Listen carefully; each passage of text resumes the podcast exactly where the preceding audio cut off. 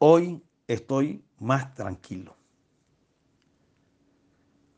Definitivamente, después de conocer los resultados de la jornada electoral del domingo, me siento bastante más tranquilo que antes de esta, cuando era un misterio la votación que podría alcanzar Petro y su coalición del pacto histórico, así como su proporción de votantes comparada con las coaliciones Equipo por Colombia y la de la Esperanza. Tampoco sabíamos cómo compararlo con el Petro del 2018 para ir estableciendo sus reales posibilidades.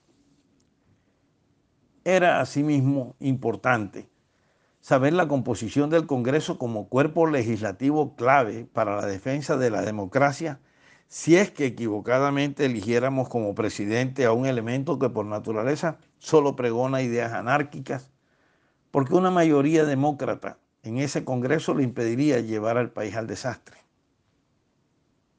Particularmente creo que Antier no fue bien a los amigos del orden y de la democracia.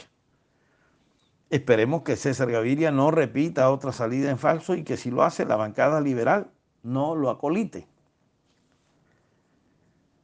Aunque en su discurso triunfal, Petro, como es su costumbre, volvió a mentir acerca de los resultados del domingo, esas mentiras solo se las seguirán creyendo los mismos que ya están contados.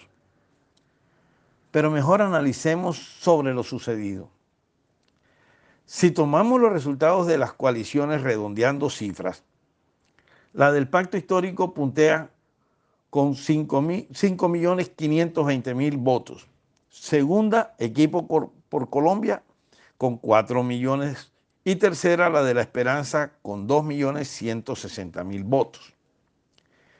Estas dos últimas suman 6.120.000, unos 600.000 votos más que la del pacto histórico. Analizando los resultados de los candidatos de las coaliciones, Petro alcanza los 4.5 millones, Fico Gutiérrez 2.170.000 votos y Fajardo 730 mil. La confianza que nos brinda el equipo por Colombia es que todos se sumarán al ganador. Así que Fico hoy prácticamente cuenta con 4 millones de votos y está solo a 500 mil de Petro. Aunque Francia Márquez, muy seguramente fórmula petrista a la vicepresidencia, le aportaría la no despreciable cifra de 800 mil votos. Pero el pasado domingo no se midieron Oscar Iván Zuluaga, Rodolfo Hernández e Ingrid Betancourt. Y como Fico triplica a Fajardo, lo lógico y sensato sería que este último no continuara en contienda y se uniera a su paisano antes de la próxima jornada electoral.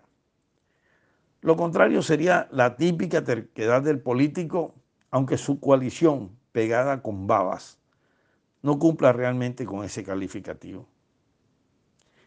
Petro en la primera vuelta del 2018 alcanzó 4.850.000 votos, casi 400.000 más que este domingo. Y es por esto que pareciera que ese es su techo propio al que deberá sumarle a cuanto izquierdoso logre engrupir para crecer. Así llegó a 8 millones en la segunda vuelta del 2018. Oscar Iván Zuluaga, un político serio, al conocer la votación del equipo por Colombia, decidió ayer mismo desmontar su candidatura y adherir a Federico Gutiérrez, con lo que serían más de 2 millones de votos claves. Ojalá lo hiciera Ingrid Betancourt, para que en la primera fecha electoral Fico llegue ya muy robustecido. Esperaría uno que si las próximas encuestas no le favorecen, como muy probable sucederá, Rodolfo Hernández optara por apoyarlo también. Aunque por su temperamento controversial es probable que esto suceda después de la primera jornada. Lo cierto es que para elegir presidente tendremos segunda vuelta, pero quedará demostrado que en Colombia los amigos del orden de las instituciones y de la democracia somos mucho más que los del caos y los paros. Nicolás Renovitsky Renovitsky.